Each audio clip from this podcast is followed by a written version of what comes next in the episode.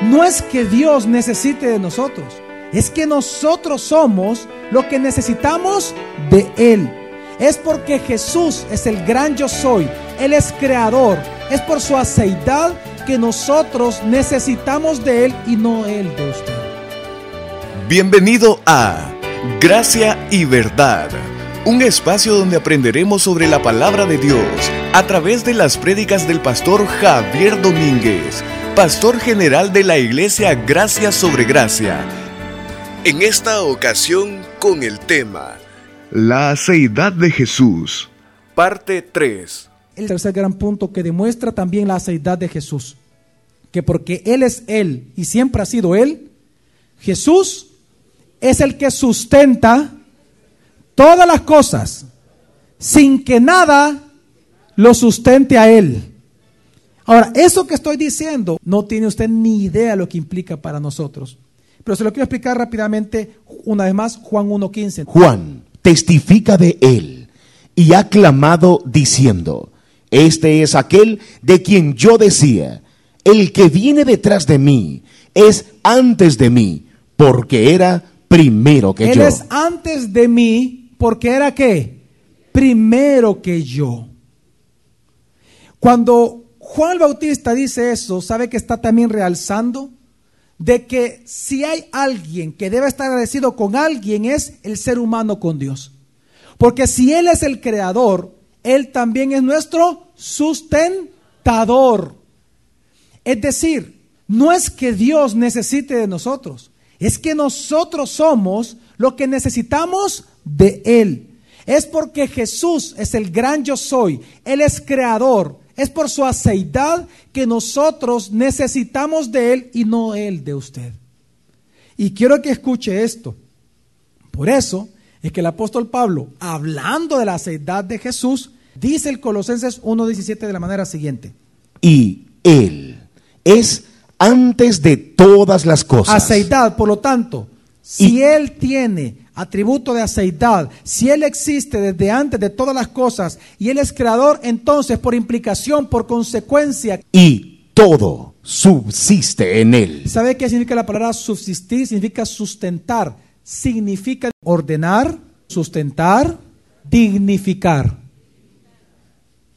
Entonces, ¿qué está diciendo el versículo? Está diciendo lo siguiente. Por implicación, vamos a la implicación directa a nuestra vida. ¿Qué significa, pastor, de que Él es el sustentador de todas las cosas? Significa que usted sin Él no es nadie. Significa que si usted tiene una vida desordenada, solo hay un solo ser en el cual su vida puede estar ordenada directo a la voluntad de Dios. Y esa persona es Jesús. Solo hay un solo lugar en donde usted puede ser dignificado, en donde su matrimonio puede ser dignificado, en donde sus finanzas pueden ser dignificadas, en donde su empresa, su negocio, en donde su cuerpo puede ser dignificado, en donde usted como mujer femenina y usted como hombre masculino puede ser dignificado. Solo hay un solo lugar en donde sus hijos pueden ser dignificados, en donde su matrimonio puede ser ordenado, en donde su cuerpo, su mente puede ser ordenado.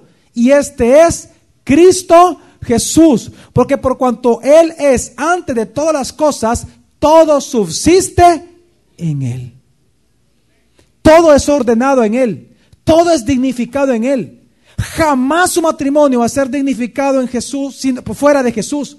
Jamás usted como mujer va a ser dignificada en los brazos de un hombre.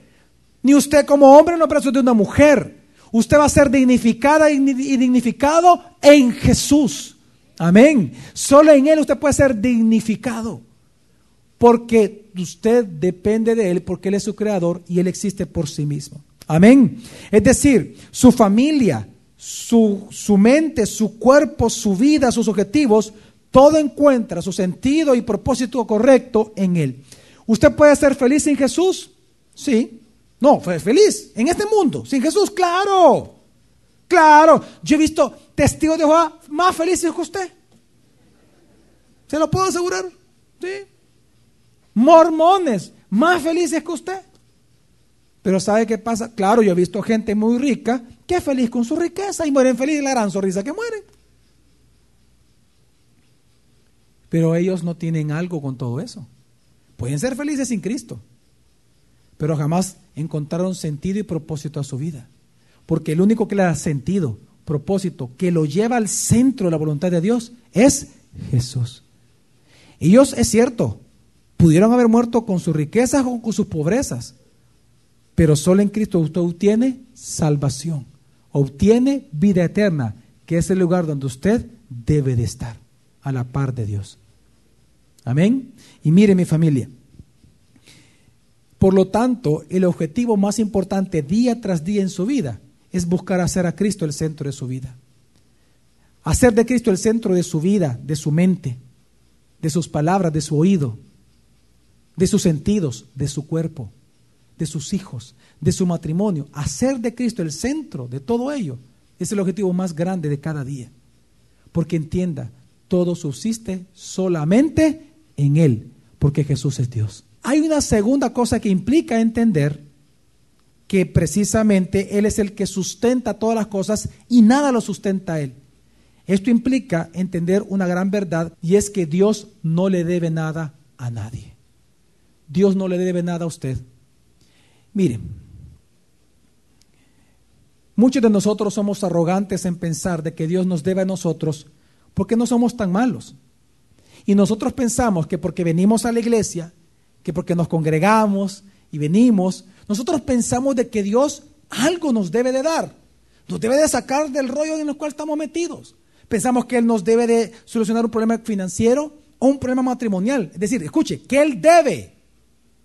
Porque como venimos a la iglesia, nos congregamos, alabamos al Señor, porque venimos nosotros y servimos a Dios, nosotros naturalmente como seres humanos, carnales en nuestra carnalidad, pensamos de que Dios nos debe.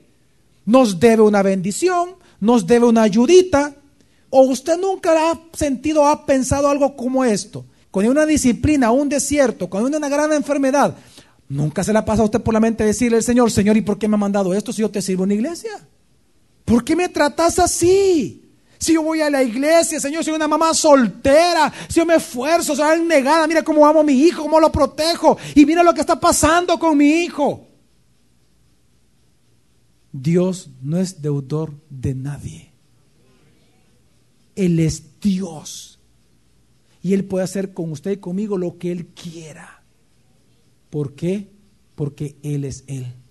Y porque Él es el que sustenta todas las cosas. Nada lo puede dignificar a Él que no sea Él mismo.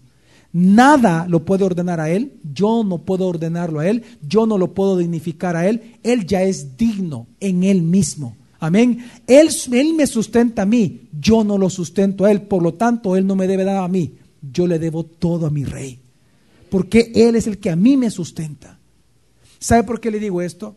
Porque ese pensamiento evangélico está destruyendo la relación de muchas personas. ¿Sabe por qué Dios no le debe nada a usted?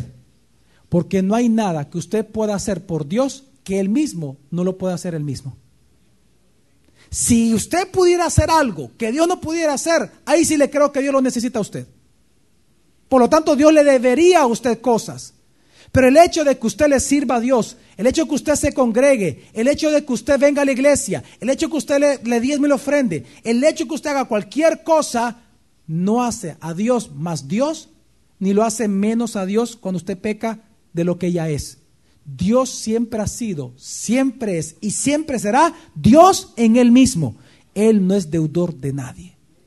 Ahora, no me quiere esto que le estoy diciendo, pues quiero contarle esto que enseñó Dios a Job, porque Job pensaba al igual que usted y que yo. Y Dios sabe lo que le dijo a Job. Veamos lo que dice Job capítulo 41 versículo 11, dice así la palabra de Dios. ¿Quién me ha dado a mí primero para que yo restituya? todo lo que hay debajo de los cielos es mío. Señor, si yo te diezmo, ¿quién me ha dado a mí primero para que yo le deba? Es la palabra ahí, restituir es deber, para que yo le deba a Él. ¿Quién le dio a usted primero para que usted le diera después a Dios? ¿No se dio cuenta? Es lo que está diciendo Dios a Job. Job, respóndeme. ¿Tú qué dices que yo te debo a ti salud? Señor, ¿y por qué me mandaste esta enfermedad? Porque yo quise. ¿Cuál es el problema? Pero Señor, si yo te he servido y he sido bueno. Mira, ¿quién ha dado a, quién primero? Tú dices que me has servido. Tú dices que me has dado.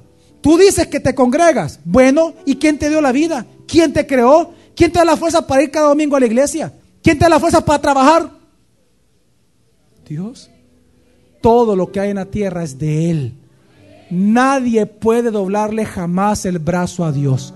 Él siempre ha sido Él y Él siempre será Él por toda la eternidad. Por eso es que le dice esto a Job bien duro. La palabra restituir ahí es deber. ¿Quién me ha dado a mí primero para que yo le deba?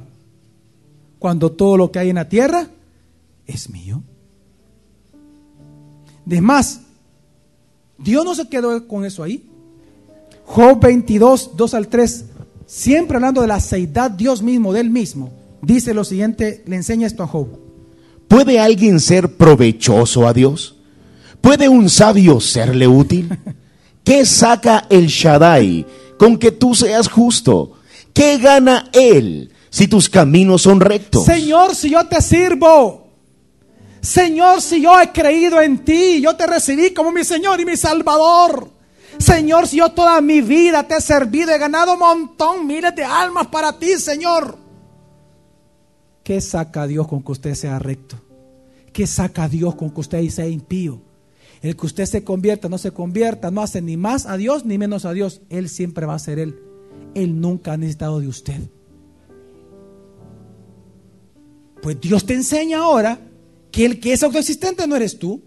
Él es el que es, el que es autoexistente. Él no depende de ti. Él no es sustentado por ti. Aún tu servicio no le da nada a Él. Entonces, ¿a quién le interesa? ¿A quién le sirve? Diezmar, ofrendar, obedecer, vivir para Dios. ¿A quién le sirve eso? A mí, no a Dios. Porque Dios siempre ha sido Dios. ¿Qué es lo que está diciendo aquí? Escuche bien lo que dice la palabra. Dice, ¿puede alguien ser provechoso a Dios? Usted puede ser el mejor cristiano del mundo y Dios ni se inmuta. Él sigue siendo Dios. ¿Sabe a quién le sirve ser el mejor cristiano del mundo? A usted, a sus hijos, a su esposa, a su vecino, a este mundo, pero no a Dios. Él es el que lo sustenta a usted, no usted a Él. Por eso es que dice, ¿puede un sabio serle útil? Es que si no fuera por mí, por la teología, si no fuera por los teólogos. Mira, aunque no existieran los teólogos, Dios siempre nos hubiera dado la Biblia, hombre. No hay nada que usted pueda hacer que Dios no lo pueda hacer por él mismo. Es más, la pregunta dice, ¿qué saca el Shaddai con que tú seas justo? Solo poner en contexto, ¿qué saca el Shaddai con que tú te conviertas a él? ¿Qué saca el Shaddai con que tú seas cristiano?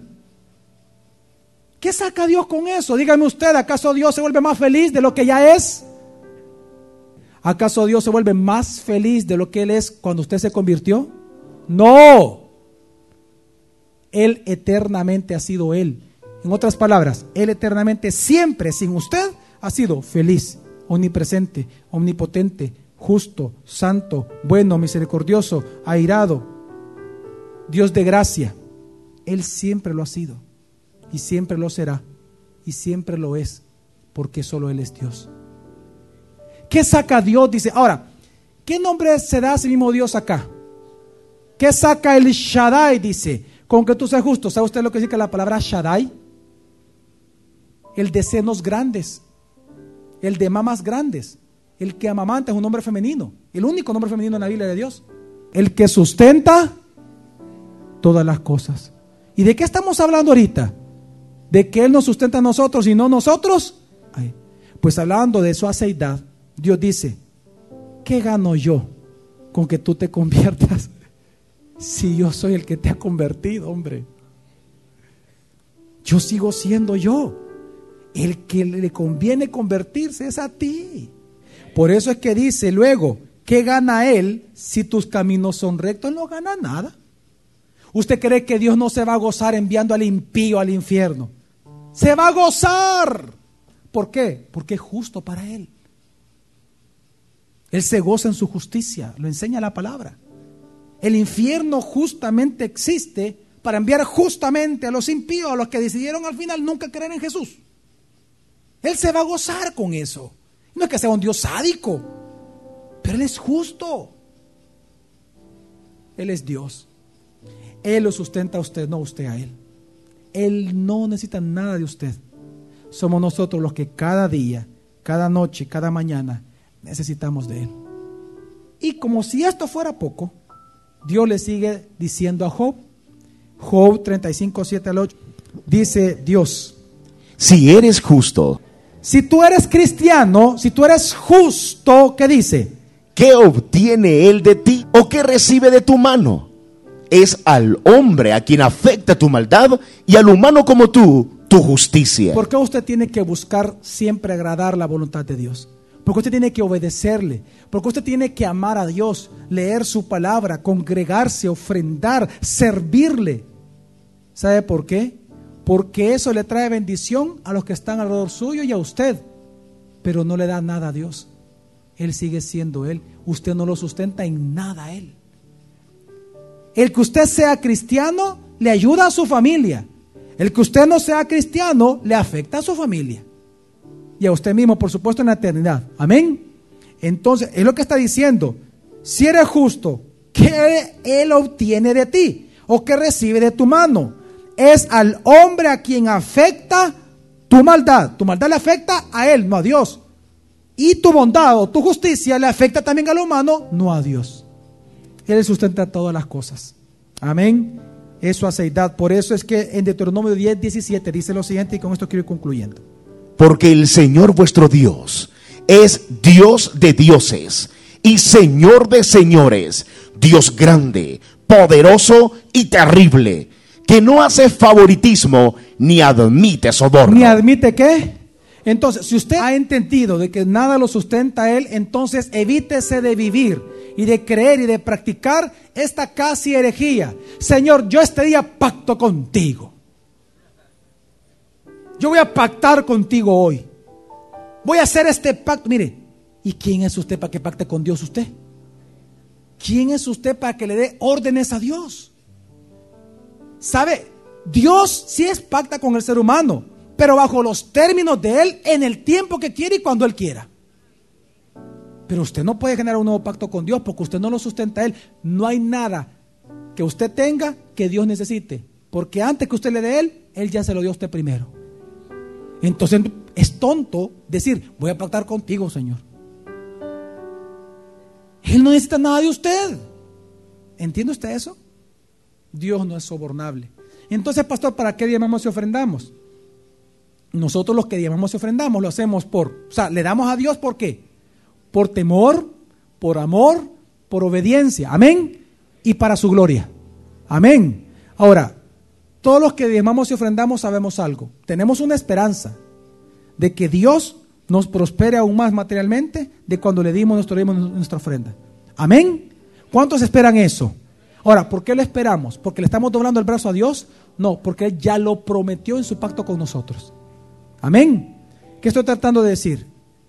Que Dios jamás va a hacer algo que no haya planteado en su propia voluntad. Nadie le puede doblar el brazo a Dios. Él va a hacer lo que Él nos ha prometido, pero sí lo va a hacer. Amén.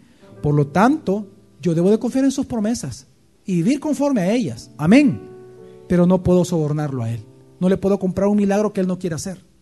No le puedo a Él obligar a algo que Él haga por mí, algo que Él no ha prometido. Porque Él solo hace su voluntad, no la mía. Para terminar, por eso es que el apóstol Pablo, citando estos textos de Job, él dice en Romanos 11, 35 al 36.